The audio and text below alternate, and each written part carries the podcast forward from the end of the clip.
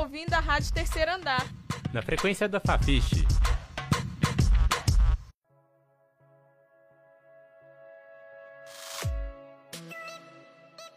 Eu existo e me movo.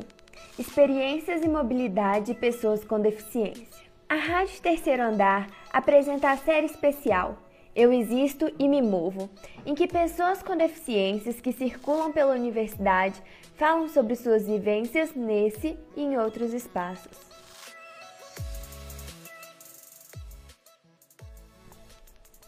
Hoje você irá conhecer Miriam Silveira. Estudante de psicologia e apaixonada pelo curso, ela nos contou um pouco da sua história e como é conviver com a deficiência. Meu nome é Miriam, eu tenho 21 anos.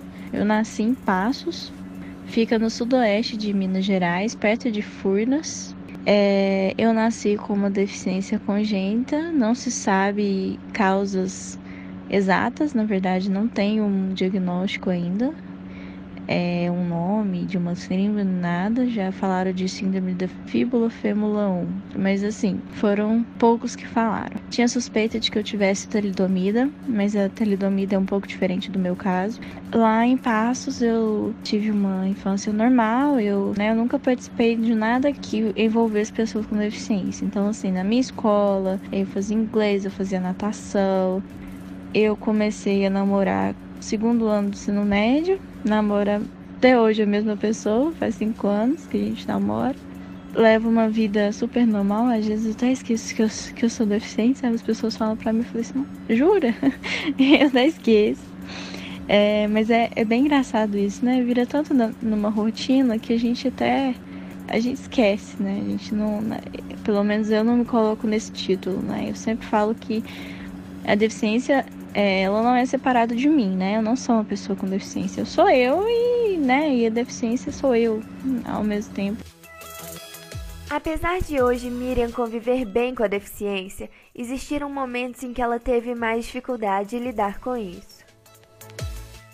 Eu acho que foi a fase mais difícil para mim na minha adolescência, por causa da minha deficiência, eu acho também, né? Era um pouco diferente assim, na relação com os outros adolescentes, a questão do namoro, a questão de, é, de sair, era mais complicado para mim, assim, minha mãe sempre me segurou muito, sabe? Ela não me deixava ir para sair, para barzinho, essas coisas. Então, eu comecei até a fazer isso é, mais velha. É, começou a ficar sendo uma coisa muito chata. Meus colegas estavam já estavam namorando, beijando e eu lá, né, na fossa. E como ótima futura psicóloga, Miriam também nos falou um pouco sobre a influência da família na formação de pessoas com deficiência e os estigmas que a não aceitação pode causar. Mas em relação assim à minha deficiência, eu acho que no começo, assim, quando eu era criança, depois da minha adolescência, ela ficou muito mascarada, eu acho, porque é, meu pai tinha uma condição boa, né? A minha família também tinha toda uma estrutura e, e eram pessoas estudadas, mas eu ainda via assim um receio muito grande por parte da minha família de admitir aquela deficiência, né? Tanto que às vezes falar dela assim em casa, falar dela na família é uma coisa muito complexa, por incrível que pareça, né? Depois de 21 anos.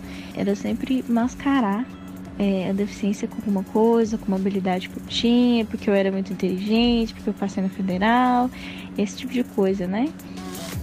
Uma outra questão, né, importante, voltando à questão da minha mãe, é que assim, muitas vezes acaba que a pessoa com deficiência é muito subestimada, né? E isso aconteceu até comigo, às vezes com pacientes que chegam até mim que têm uma deficiência muito grave é, ainda mais que as outras pessoas também falando que não dão conta, né? Então isso é uma coisa assim que eu tive muito na minha vida e que causa um estigma mesmo, né? Um outro estigma.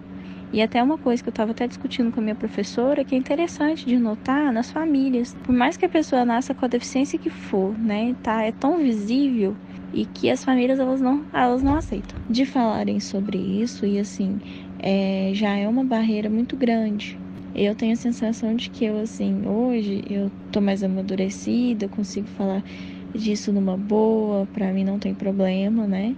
Mas eu tive que me revirar, né?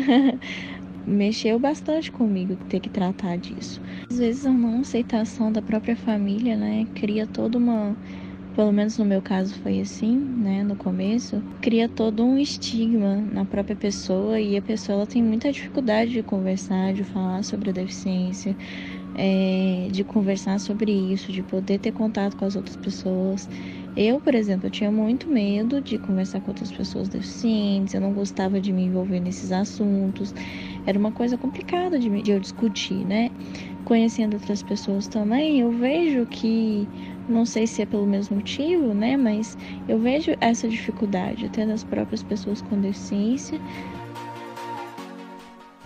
Apesar da grande maturidade que Miriam já apresenta aos 21 anos de idade, ela não nasceu assim e nos conta um pouquinho sobre a jornada de se tornar mais consciente dos seus direitos.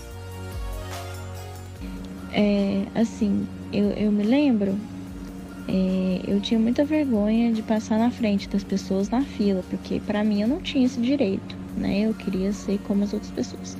Só que era muito complicado, eu ficava na fila e tal, assim, tá, tudo bem, todo mundo passa por isso.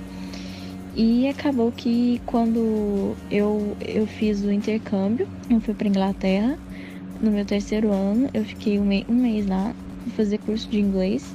A minha mãe foi comigo. Aí o que que acontece? Lá eu come... as pessoas me davam o lugar da fila, né? Lá as pessoas é completamente diferente. Lá eu podia andar onde eu quisesse, eu podia pegar ônibus, eu só andava de ônibus. Aqui é é uma dificuldade muito grande é, mas eu ando de vez em quando. É, lá eu aprendi a pegar ônibus, eu aprendi a ter os meus direitos, sabe? Assim, que às vezes eu tava lá no final da fila, o gerente saía da loja e ia me buscar para me colocar lá na frente. Teve um dia, isso foi em Londres, que tinha uma família grande que carrinho de bebê fica no mesmo lugar da cadeira de rodas do ônibus, né? E aí eles saíram num ponto que eles não iam descer para eu subir. Eu fiquei muito constrangida na época, mas eu vi a educação das pessoas e assim eu falei, meu Deus. E aí que eu comecei a perceber que eu tenho os meus direitos, eu tenho, tenho o direito de pular fila. Não... Hoje eu não tenho vergonha nenhuma, eu pulo fila mesmo. E não tem, não tem disso comigo não, né? Mas não se engane, não foi apenas na Europa que Miriam começou a pensar mais sobre seus direitos e também questões de acessibilidade. Ela conta um pouquinho sobre como isso aconteceu aqui na UFMG.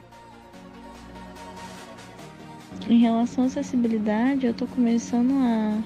Antes eu não prestava atenção nisso, pra te falar a verdade. Assim, eu sempre fui muito alheia, igual eu te falei, essas questões. Então eu comecei a reparar quando eu entrei na UFMG, comecei a ver que aquilo estava me limitando e até às vezes eu até negava que aquilo me limitava. Eu arrumava um jeito de ir lá e conseguir da melhor maneira. Mas aí eu comecei a ver que outras pessoas estavam passando por uma dificuldade muito maior que eu. E aí eu falei, não, então esse negócio tá muito errado, né? Então a, universidade precisa se adaptar a nós, para pelo menos facilitar a nossa vida um pouco, né? Pra mim não ia ter problema ir no banheiro, eu consigo ir no banheiro tranquilo e tal, mas assim, a hora que eu vi as outras pessoas falando que não ia no banheiro na Fafiche porque não tinha banheiro, eu fiquei muito brava. Falei assim, não, então, peraí. E aí, a partir daí, eu comecei a respeitar mais os meus limites e a começar a ver que o banheiro de uma outra forma poderia ser melhor até para mim, que às vezes eu até corria risco, eu ficava segurando no, no apoio errado e tal. Então, comecei a ver que assim, que eu posso respeitar os meus limites e com acessibilidade eu posso é, ver quais são esses limites meus e eu me sinto respeitada também, né? É, pelas outras pessoas, porque eu me sinto inclusa eu conheci um pessoal da OAB que me ajudou em relação à acessibilidade da, da reitoria. Que eu cheguei aqui no FMG não tinha nada de acessível para mim, então eu fiquei muito brava. E aí eu comecei a pedir ajuda para todo mundo, pedir ajuda para o meu professor, pedir ajuda falar com o reitor, conheci uma advogada, conheci o pessoal da OAB, que tem uma comissão é, da defesa da pessoa com deficiência. Eu até acabei entrando nessa, nessa comissão, mas assim, eu não consigo participar de quase nada, porque, por enquanto, né? Porque tava muito corrida esse semestre, mas eu gosto dessa correria minha. A vontade de Miriam de ajudar outras pessoas com deficiência vai além da questão de acessibilidade. Ela nos contou um pouquinho sobre a sua relação com o curso e também do projeto de extensão que participa. Então, eu comecei o curso, sim, e abri uma vaga de iniciação científica no laboratório de neuropsicologia. Eu entrei no laboratório, estou lá desde 2015/1. E dali em diante, assim, foi uma experiência muito boa e eu apaixonei pela psicologia, né? Eu comecei a me interessar no laboratório e comecei a ver pessoas, outras pessoas com deficiência, comecei a atender essas pessoas, é, comecei a ver o impacto que eu tenho em relação às outras pessoas durante a terapia, é, o que eu posso ajudar as pessoas. Então isso está se tornando para mim um assunto assim de muito interesse e que assim que eu quero investir, né? Eu quero trabalhar com pessoas com deficiência, eu quero ajudar as pessoas com deficiência, né? E entender um pouquinho melhor também o que se passou comigo. Por todas as coisas que faz e por todas as coisas que já conquistou, Miriam muitas vezes é vista pelos outros como modelo e como exemplo de superação. Ela nos contou um pouquinho sobre a visão dela sobre tudo isso. Para mim, não tem nada muito de especial, sabe? Assim, eu sei que é, é um exemplo para todo mundo, né? Um exemplo de superação. E eu vejo isso também, que eu me superei e tal, mas eu vejo isso assim, de uma forma normal, né? Como uma pessoa superando os desafios, coisas que ela não consegue fazer. E uma coisa que eu sou bastante teimosa é que quando eu não, não consigo fazer uma coisa, minha filha, eu tenho que arrumar um jeito de fazer. quando falo que eu não consigo, eu arrumo lá e arrumo um jeito de fazer, né? É, e tanto que quando eu fiz 19 anos eu tirei carteira. E aí hoje eu dirijo, tenho carro adaptado, vou para filmes dirigindo. Então assim, às vezes eu tô dirigindo e falo assim, né? Nem sei como que eu tô dirigindo, nem sabia que eu ia poder fazer isso, né? Foram várias superações, mas assim, eu acho que foi um crescimento como qualquer outra pessoa, sabe? Eu não, eu não vejo isso como uma coisa muito glorificada. Claro que né, as dificuldades foram maiores para umas pessoas, mas eu tive muitas facilidades que muitas pessoas não têm, né? Assim, eu tive uma família que me apoiou, eu não tive problemas financeiros, muita coisa me ajudou. Teve muitas pessoas que, que ficaram do meu lado também, então, assim, então as dificuldades aparecem para cada um de nós de uma forma diferente, né? Que é o que eu gosto de deixar assim.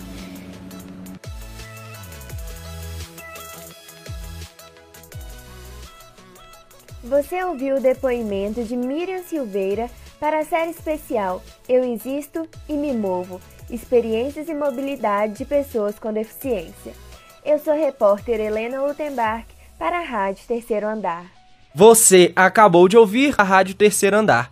Para saber mais, acesse ao nosso site e as nossas redes sociais. No Facebook, você procura por Rádio Terceiro Andar e no Twitter por arroba terceiro underline andar. Para ouvir esse e outros programas, acesse nosso canal no YouTube ou o nosso Mixcloud, mixcloud.com barra Rádio Terceiro Andar. Você está ouvindo a Rádio Terceiro Andar na frequência da Fafiche.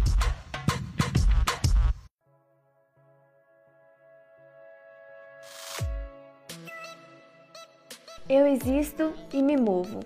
Experiências e mobilidade de pessoas com deficiência. A Rádio Terceiro Andar apresenta a série especial Eu Existo e Me Movo, em que pessoas com deficiências que circulam pela universidade falam sobre suas vivências nesse e em outros espaços.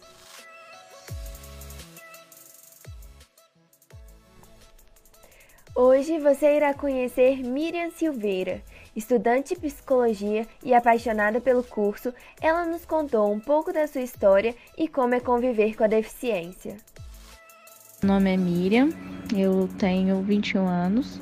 Eu nasci em Passos, fica no sudoeste de Minas Gerais, perto de Furnas. É, eu nasci com uma deficiência congênita, não se sabe causas exatas, na verdade, não tem um diagnóstico ainda, é, um nome de uma síndrome, nada. Já falaram de síndrome da fíbula fêmula 1, mas assim, foram poucos que falaram. Tinha suspeita de que eu tivesse talidomida, mas a talidomida é um pouco diferente do meu caso. Lá em Passos eu tive uma infância normal, eu, né, eu nunca participei de nada que envolvesse pessoas com deficiência. Então, assim, na minha escola, eu fazia inglês, eu fazia natação, eu comecei a namorar segundo ano do ensino médio, namora até hoje a mesma pessoa, faz cinco anos que a gente namora. Levo uma vida super normal, às vezes eu até esqueço que eu, que eu sou deficiente, sabe? As pessoas falam pra mim e falam assim, jura? eu até esqueço. É, mas é, é bem engraçado isso, né? Vira tanto na, numa rotina que a gente até a gente esquece, né? A gente não, né?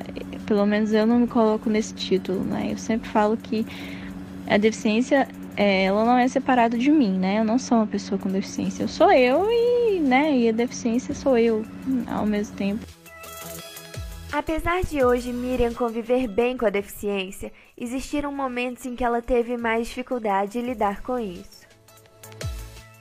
Eu acho que foi a fase mais difícil para mim na minha adolescência, por causa da minha deficiência, eu acho também, né? Era um pouco diferente assim, na relação com os outros adolescentes, a questão do namoro, a questão de, é, de sair, era mais complicado para mim, assim, minha mãe sempre me segurou muito, sabe? Ela não me deixava ir pra sair, pro barzinho, essas coisas.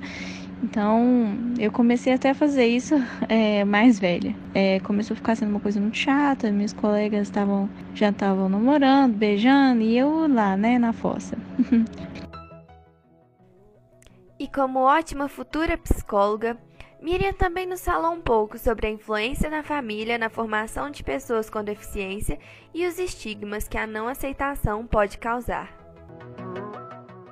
Mas em relação assim à minha deficiência, eu acho que no começo, assim, quando eu era criança, depois da minha adolescência, ela ficou muito mascarada, eu acho, porque é, meu pai tinha uma condição boa, né? A minha família também tinha toda uma estrutura e, e eram pessoas estudadas, mas eu ainda via assim um receio muito grande por parte da minha família de admitir aquela deficiência, né? Tanto que às vezes falar dela assim em casa, falar dela na família é uma coisa muito complexa, por incrível que pareça, né? Depois de 21 anos. Era sempre mascarar é, a deficiência com alguma coisa, com uma habilidade que eu tinha, porque eu era muito inteligente, porque eu passei na federal, esse tipo de coisa, né? Uma outra questão né, importante, voltando à questão da minha mãe, é que assim, muitas vezes acaba que a pessoa com deficiência é muito subestimada, né? E isso aconteceu até comigo, às vezes com pacientes que chegam até mim que têm uma deficiência muito grave é, ainda mais que as outras pessoas também falando que não dão conta, né? Então isso é uma coisa assim que eu tive muito na minha vida e que causa um estigma mesmo, né? Um outro estigma.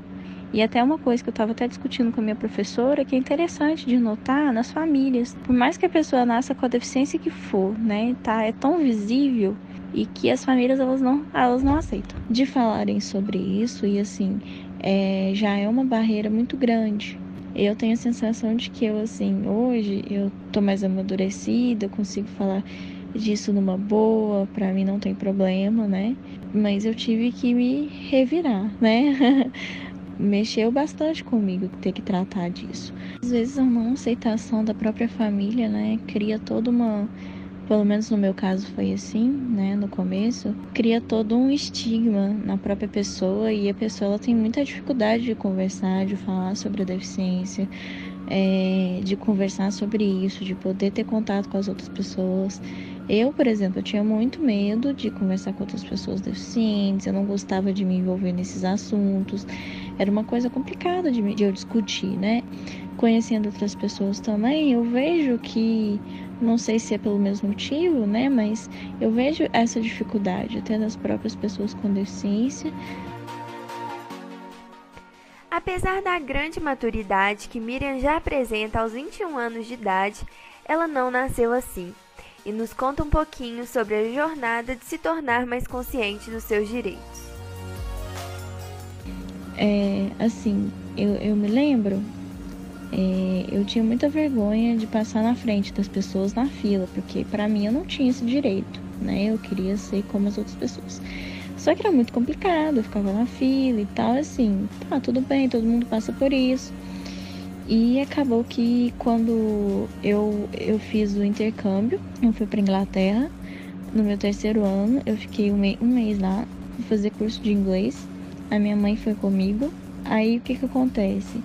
Lá eu come... as pessoas me davam o lugar da fila, né? Lá as pessoas é completamente diferente. Lá eu podia andar onde eu quisesse, eu podia pegar ônibus, eu só andava de ônibus. Aqui é é uma dificuldade muito grande, é, mas eu ando de vez em quando. É, lá eu aprendi a pegar ônibus, eu aprendi a ter os meus direitos, sabe? Assim, que às vezes eu tava lá no final da fila, o gerente saía da loja e ia me buscar para me colocar lá na frente. Teve um dia, isso foi em Londres, que tinha uma família grande que carrinho de bebê fica no mesmo lugar da cadeira de rodas no ônibus, né? E aí eles saíram num ponto que eles não iam descer para eu subir. Eu fiquei muito constrangida na época, mas eu vi a educação das pessoas e assim eu falei, meu Deus. E aí que eu comecei a perceber que eu tenho os meus direitos, eu tenho, tenho o direito de pular fila. Não, hoje eu não tenho vergonha nenhuma, eu pulo fila mesmo. E não tem, não tem disso comigo não, né? Mas não se engane, não foi apenas na Europa que Miriam começou a pensar mais sobre seus direitos e também questões de acessibilidade. Ela conta um pouquinho sobre como isso aconteceu aqui na UFMG. Em relação à acessibilidade, eu tô começando a. Antes eu não prestava atenção nisso, pra te falar a verdade. Assim, eu sempre fui muito alheia, igual eu te falei, essas questões. Então eu comecei a reparar quando eu entrei na FMG, comecei a ver que aquilo estava me limitando e até às vezes eu até negava que aquilo me limitava. Eu arrumava um jeito de ir lá e conseguir da melhor maneira. Mas aí eu comecei a ver que outras pessoas estavam passando por uma dificuldade muito maior que eu. E aí eu falei, não, então esse negócio tá muito errado, né? Então a, a universidade precisa se adaptar a nós, para pelo menos facilitar a nossa vida um pouco, né? Para mim não ia ter problema ir no banheiro, eu consigo ir no banheiro tranquilo e tal, mas assim, a hora que eu vi as outras pessoas falando que não ia no banheiro na Fafiche porque não tinha um banheiro, eu fiquei muito brava. Falei assim, não, então, peraí. E aí, a partir daí, eu comecei a respeitar mais os meus limites e a começar a ver que o banheiro de uma outra forma poderia ser melhor até para mim, que às vezes eu até corria risco, eu ficava segurando no, no apoio errado e tal. Então, comecei a ver que assim, que eu posso respeitar os meus limites e com acessibilidade eu posso é, ver quais são esses limites meus e eu me sinto respeitada também, né? É, pelas outras pessoas, porque eu me sinto inclusa eu conheci um pessoal da UAB que me ajudou em relação à sensibilidade da, da reitoria. Que eu cheguei aqui no FMG não tinha nada de acessível para mim, então eu fiquei muito brava. E aí eu comecei a pedir ajuda para todo mundo, pedir ajuda para o meu professor, pedir ajuda falar com o reitor, conheci uma advogada, conheci o pessoal da OAB, que tem uma comissão é, da defesa da pessoa com deficiência eu até acabei entrando nessa, nessa comissão, mas assim, eu não consigo participar de quase nada, porque, por enquanto, né? Porque tava muito corrida esse semestre, mas eu gosto dessa correria minha. A vontade de Miriam de ajudar outras pessoas com deficiência vai além da questão de acessibilidade. Ela nos contou um pouquinho sobre a sua relação com o curso e também do projeto de extensão que participa. Então, eu comecei o curso, sim, e abri uma vaga de iniciação científica no laboratório de neuropsicologia. Eu entrei no laboratório, estou lá desde 2015/1. E dali em diante, assim, foi uma experiência muito boa e eu apaixonei pela psicologia, né? eu comecei a me interessar no laboratório e comecei a ver pessoas, outras pessoas com deficiência, comecei a atender essas pessoas, é, comecei a ver o impacto que eu tenho em relação às outras pessoas durante a terapia, é, o que eu posso ajudar as pessoas. Então isso está se tornando para mim um assunto assim de muito interesse e que assim que eu quero investir, né? Eu quero trabalhar com pessoas com deficiência, eu quero ajudar as pessoas com deficiência, né? E entender um pouquinho melhor também o que se passou comigo. Por todas as coisas que faz e por todas as coisas que já conquistou, Miriam muitas vezes é vista pelos outros como modelo e como exemplo de superação. Ela nos contou um pouquinho sobre a visão dela sobre tudo isso. Para mim, não tem nada muito de especial, sabe? Assim, eu sei que é, é um exemplo para todo mundo, né? Um exemplo de superação. E eu vejo isso também, que eu me superei e tal, mas eu vejo isso assim, de uma forma normal, né? Como uma pessoa superando os desafios, coisas que ela não consegue fazer. E uma coisa que eu sou bastante teimosa é que quando eu não, não consigo fazer uma coisa, minha filha, eu tenho que arrumar um jeito de fazer. quando falo que eu não consigo, eu arrumo lá e arrumo um jeito de fazer, né? É, e tanto que quando eu fiz 19 anos eu tirei carteira. E aí hoje eu dirijo, tenho carro adaptado, vou pra filmes dirigindo. Então assim, às vezes eu tô dirigindo, eu falo assim, nossa, né? Nem sei como que eu tô dirigindo, nem sabia que eu ia poder fazer isso, né?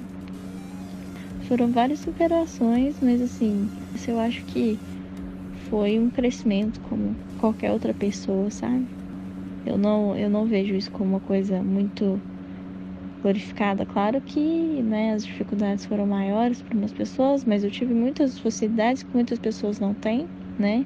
Assim, eu tive uma família que me apoiou, eu não tive problemas financeiros, muita coisa me ajudou. Teve muitas pessoas que, que ficaram do meu lado também. Então, assim, então as dificuldades aparecem para cada um de nós de uma forma diferente, né? Que é o que eu gosto de deixar assim.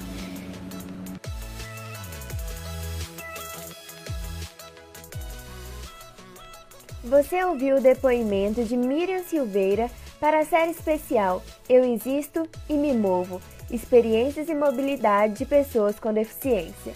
Eu sou a repórter Helena Lutembark para a Rádio Terceiro Andar. Você acabou de ouvir a Rádio Terceiro Andar.